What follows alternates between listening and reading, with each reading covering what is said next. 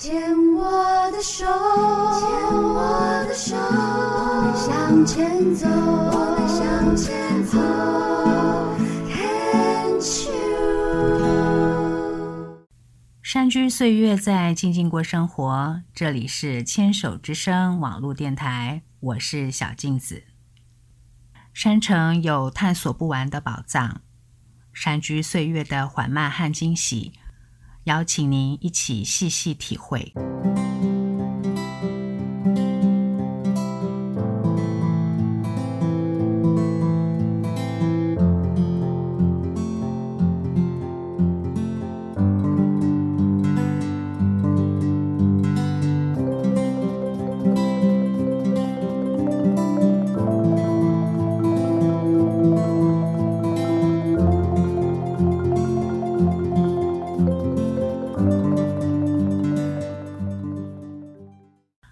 今天来聊一聊山城的台湾蓝雀。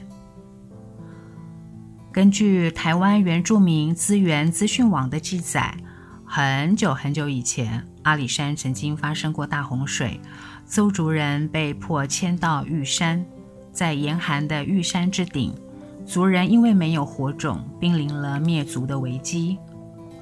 大青蛙、云雀试图为族人带回火种，但是都功败垂成。最后，台湾蓝鹊自告奋勇地去运回了火种。尽管爪子和喙都被烧成了鲜红色，蓝鹊还是成功地把火种带回，但是也咽下了最后一口气，死后幻化成女神仙。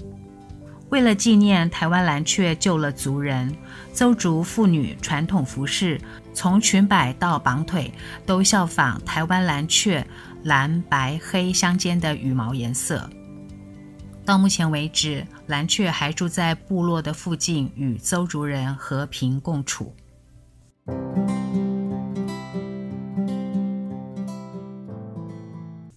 或许大家还记得，台湾曾经票选台湾蓝鹊为中华民国的国鸟。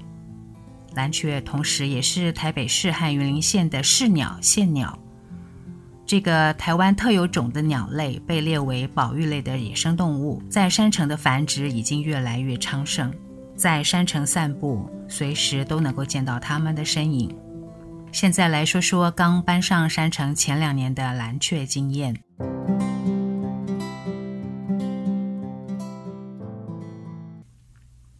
台湾蓝雀又名长尾山娘，尾巴的羽毛一节黑一节白，即便远远飞过，还是很好辨认。还有啊，嘹亮聒噪、不怎么悦耳的叫声，也是非常的容易找到它们的踪影。有一天，听到清晰的嘎嘎声，往窗外一看，清清楚楚地看到了蓝雀家族出外觅食的路径。和队伍飞行的方式，不禁赞叹这个物种的家族团结的本能。他们的方式是这样的：先有一只看来是年轻力壮的前哨，从对面的半山腰相思树丛里飞到我家对面的大楼的楼顶的水塔上。因为地势关系，所以对面那栋楼的屋顶呢，对我们家来说呢，是一览无遗的。在水塔上的那只蓝雀前后左右的张望后，转身往相思林的方向呼叫，林间也有回声回应。之后呢，这只斥候呢就飞向了我家左侧阳台旁的乌桕树上，同时就看到从对山的树丛里两只前后飞出来，然后停留在第一只停留观察环境的水塔上。等到第一只在乌桕上回报安全之后，两只也就往对山的相思树丛呼叫。看到树丛里体型较小的蓝雀飞出来，然后呢，它们就转往了乌鹫的方向飞行过来。几只体型较小的鸟儿也是在水塔上稍作停留之后飞向乌鹫。这个时候可以很清楚地看见，这些体型较小的幼鸟其实是有成鸟陪同飞行的。大约两三批之后呢，最后压队的两只则是直接飞向乌鹫。这时候呢，阳台外的乌桕树冠上，十多只的蓝雀家族痛快地吃着乌桕的果实，此起彼落的开心叫着，嘎嘎嘎嘎嘎嘎嘎嘎嘎。约莫几分钟之后，飞行队伍呢就从我家窗前，呃，远远的这样子滑行而过，然后呢到旁边右边的老山鹰旁的相思树上呢稍作停留，然后呢应该也还是就是照着之前的飞行顺序，三三两两的就飞回了对面山腰的相思树丛。我静静地待在屋子里，看着他们有纪律、团结、护佑的行为模式，真的是开了眼界。亲眼所见的观察，真的比书本上死背下来的资讯要生动多了。那段时间，蓝雀家族过来觅食的时间还蛮固定的，所以呢，孩子在假日的时候也亲眼看到了这个前进飞行的模式。台湾蓝鹊就融进了我们的生活节奏里。我们互不侵扰，相安无事。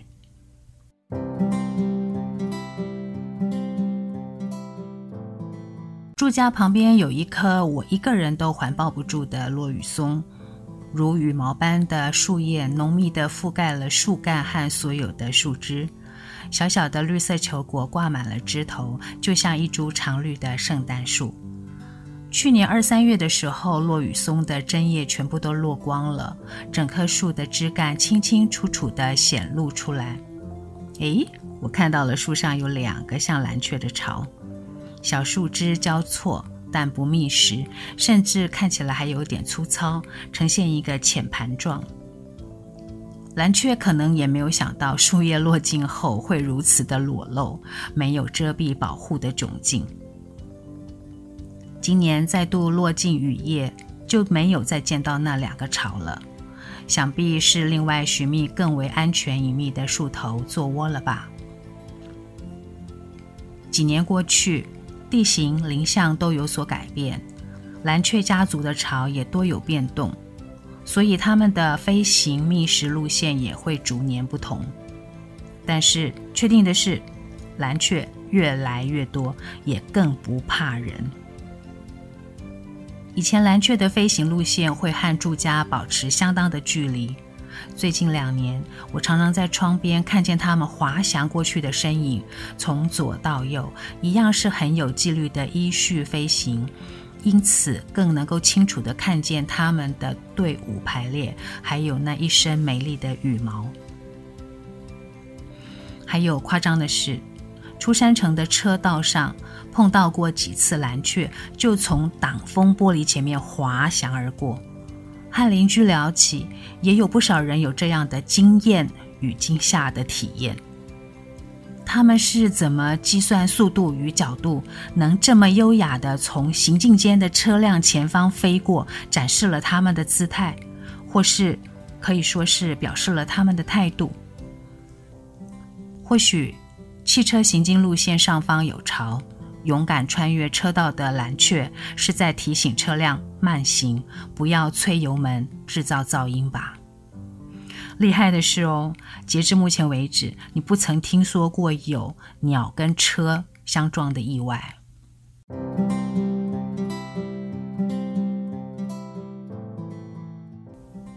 蓝雀繁殖期保护雏鸟的行为，大家多多少少都知道一些吧？有没有亲身体验过呢？一般尝试是，通过蓝鹊筑巢的区域时候，呃，快速安静地通过，不要让成鸟感觉到你对它们有威胁。山城的管委会会在蓝鹊筑巢出没的枫香大道旁贴有标示，提醒行人：三月到七月是台湾蓝鹊繁殖期，请小心快速通行。我头一回被攻击，可以这么理解，因为呢，我缓慢行走，还滑手机，可能是手机的面板的反光引起了成鸟的注意。被啄头的那刹那，真是吓呆了，大声惊呼，按压被啄的头皮是否出血，还加上几句咒骂，一连串的动作可能就三秒吧，啊，那种惊心动魄的感受难以忘怀。从那次之后，走过枫香道都极为的戒慎恐惧，生怕又惹他们不高兴。后来又有一回。快速通过了危险区域，走到上层的坡道，心里想已经不是他们的筑巢区域，才放慢脚步。慢慢的走了几步之后，又遭受到抓头的攻击。我真的是气急败坏的对那只蓝雀叫骂。我说：“我安静快速通过，还不敢跟你们对上眼，为什么还来抓我？”鸟儿已经飞得无影无踪，路过的邻居们抿嘴窃笑。唉，我被抓得一头乱发，七上八下的心情，站在路边，走也不是，不走也不是。突然，突然，我的头不痛了。原本是因为头痛郁闷才出门走走的，这回鸟儿不是啄我，而是用它两只爪子，力道很均匀的在我的头上一抓，我的头皮松了，眼睛开了，连呼吸都喘了一口大气。在之后，头痛不药而愈，形容成突然看见希望的光。得到生活的动力都不为过，真是神奇美妙的体验呐！跟第一次被啄一样，我到现在还记得那飞天一抓，疼痛欲裂的头部瞬间舒缓的畅快。现在偶尔头痛，就会想念那只蓝雀的抓抓。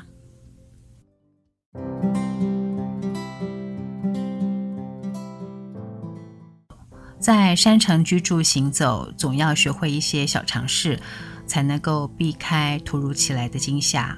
之后会慢慢的和大家分享。我们继续聊台湾蓝雀。蓝雀的体型比较大，所以它们的粪便量也比较大。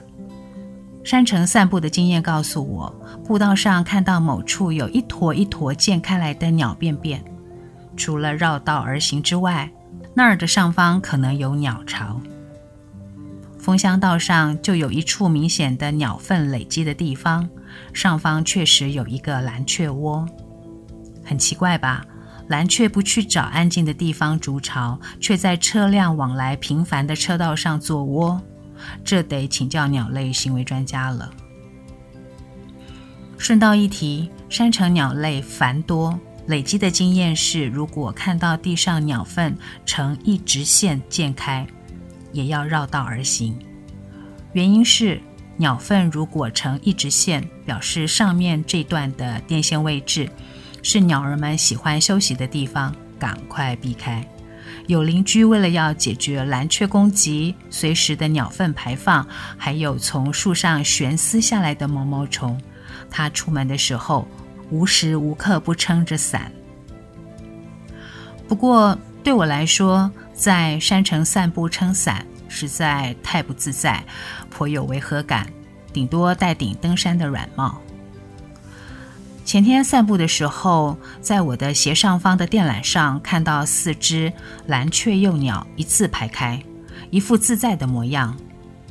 我心想，成鸟绝对不可能让幼鸟自己出来玩。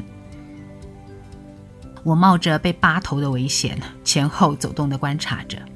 果不其然，一只成鸟在旁边的水塔上非常警戒地扫描着四周。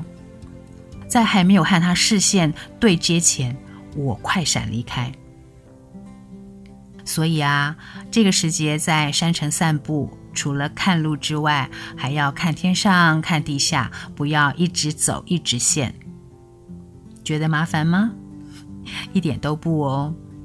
因为这样的散步，惊喜发现多，山居岁月的体会才能累积成细腻有滋味的分享。